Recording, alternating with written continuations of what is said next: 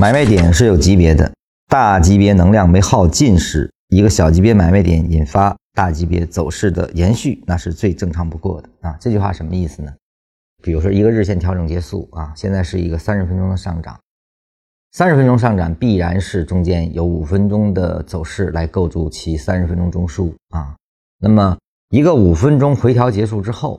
啊，那么在三十分钟上可能是二买，也可能是三买，这个时候你去介入，也就是说。一定是等趋势已经扭转啊，已经在一个上升结构的生长中的时候，它的次级别回落就只是一个更大级别向上运动的组成部分啊。你是在这种买点里去买入，而后等它的离开段啊，只有这样的操作才对，这是种最顺势的交易。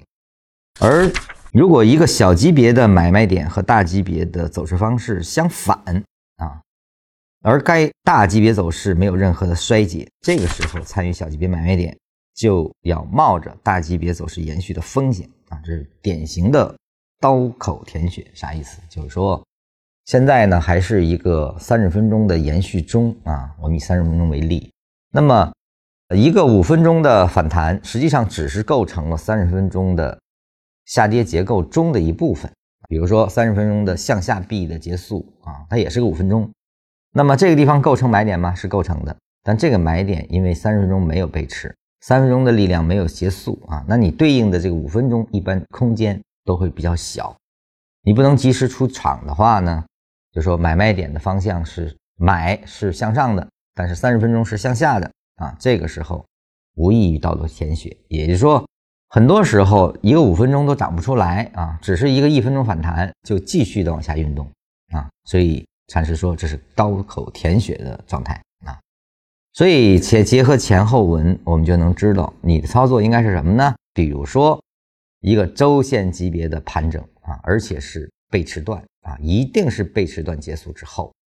而后呢走到右侧，右侧是什么呢？就是它的次级别的一个二买啊，就是说一个周线的盘整结束，而后出现的日线的二买。”啊，或者说三十分钟的二买，你也可以操作了啊。那么一定是大级别产生背驰之后所产生的第二类买点啊，不是本级别的二类，而是它的次级别二类。这个时候才是你可以操作的地方啊，不能跟大结构的方向违反。所以我们有一句话叫“顺大做小”，啊，顺着大级别方向的生长方向。我们用小级别的结束啊，我们来去介入，